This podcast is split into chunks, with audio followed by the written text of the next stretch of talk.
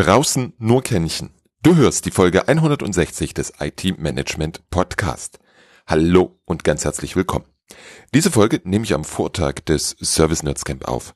Es ist Donnerstag, der 18.03.2021, 5 Uhr 23. Ich freue mich schon ganz doll auf die beiden Tage. Das zwölfte Service Nerds Camp startet heute 12 Uhr. Es ist inzwischen das dritte Camp, welches rein online stattfindet.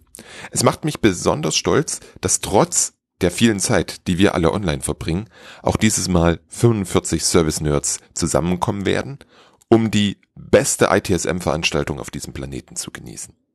Warum es die beste ist, erfährst du am eigenen Leib, wenn du dich zum nächsten Service Nerds Camp anmeldest.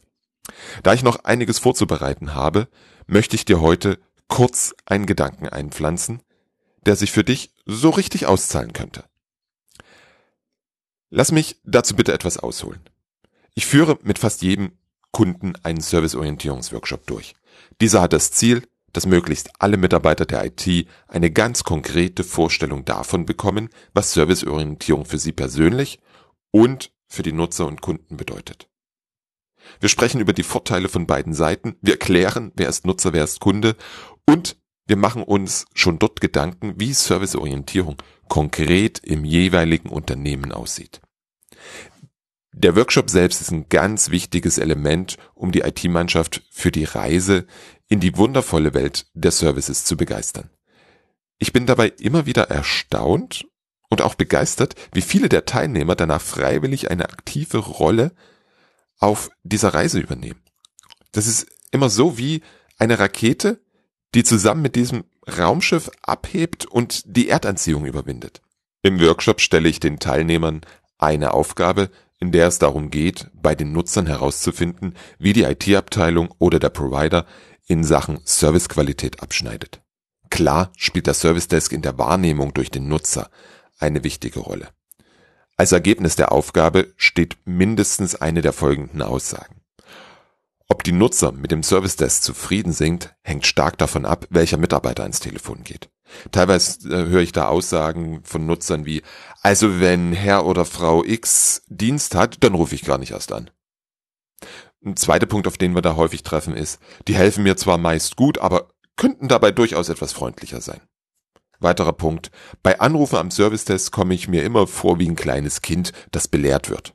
Oder so richtig wissen die gar nicht, worum es bei uns geht. Die können das nicht nachvollziehen. Und ein Klassiker ist auch, das ist immer besetzt, da komme ich mal fast nie durch.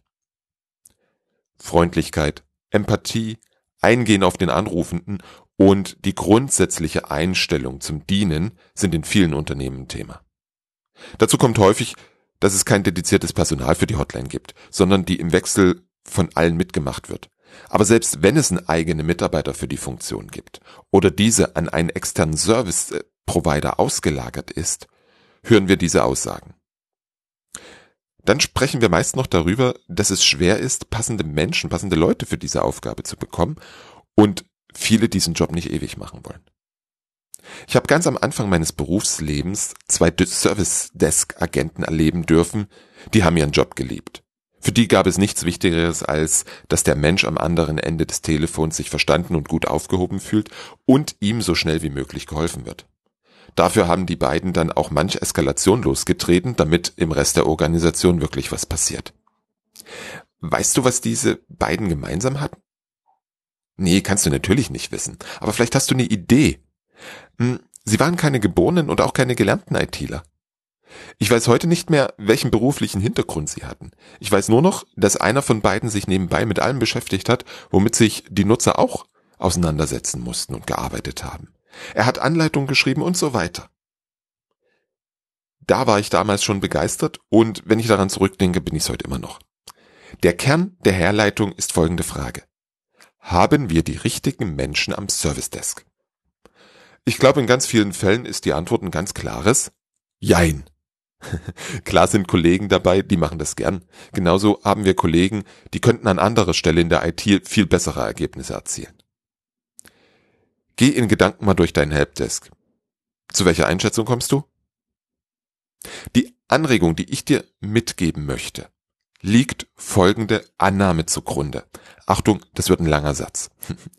Es ist wesentlich leichter, Menschen, die von ihrem Wesen her Freundlichkeit, Empathie und den unbedingten Willen zur Hilfe für andere Menschen haben, das notwendige Wissen in der IT beizubringen, als Menschen, die sich bewusst für die IT entschieden haben, Empathie, das Helfergehen und die anhaltende Freundlichkeit auch in schwierigen Situationen einzupflanzen.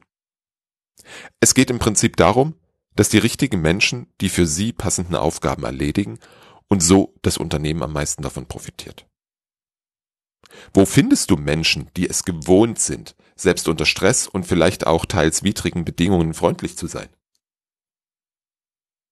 Wo sind die Menschen, die mit dem Satz Service ist die Bereitschaft zu dienen kein Problem haben?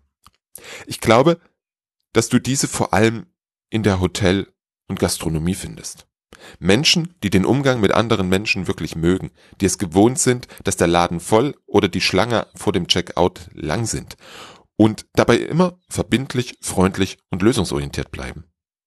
Einige meiner Kunden haben dieses Gedankenexperiment bereits in die Realität umgesetzt. In vielen Fällen hat es genau den Effekt erzielt, den wir damit beabsichtigt haben. Die Zufriedenheit der Nutzer mit dem Service Desk konnte messbar gesteigert werden. Aus meiner Sicht ist diesen Gewinn für alle drei Beteiligten. Für die Nutzer, für die IT und für die neuen Mitarbeiter. Ein Job in unserer IT-Abteilung bringt aus meiner Sicht ganz viele Vorteile. Äh, es ist eine feste Anstellung mit einem vernünftigen Gehalt, allerdings ohne steuerfreies Trinkgeld. Es gibt geregelte Arbeitszeiten, in ganz vielen Fällen ohne Schichtarbeit. Natürlich bekommen die Leute alle Benefits, die dein Unternehmen bietet. Sozialleistungen, Fitnessstudio, Obst, was auch immer da bei dir so alles geleistet wird. Und in einigen Fällen ist die Umgebung bei dir sicher auch ein ganz andere, vor allem wertschätzenderer Umgang, als das heute in der Gastronomie oder in der Hotellerie der Fall ist. Ganz viele Punkte, die aus meiner subjektiven Sicht für einen Wechsel aus der Gastro und Hotellerie sprechen. Was hältst du davon? Hast du vielleicht schon Erfahrung damit gesammelt? Lass mir gerne einen Kommentar dazu unter dem Blogartikel zu dieser Folge da www.different-thinking.de. Der Gedanke ist nicht neu in meinem Kopf. Den dis diskutiere ich schon seit Jahren immer wieder mit IT-Leitern und CIOs. Wie gesagt, einige haben sich davon anstecken lassen. Möglicherweise ist aufgrund der aktuellen Schließung von Restaurants und Hotels auch der beste Zeitpunkt für dich, um einen Versuch zu starten. Vielleicht ist es auch der schlechteste Zeitpunkt, weil viele aus der Branche raus wollen und du nicht nur die begeistern kannst, die auch ein Interesse an der IT haben. Ich weiß es aktuell nicht. Auf der anderen Seite, was hast du zu verlieren?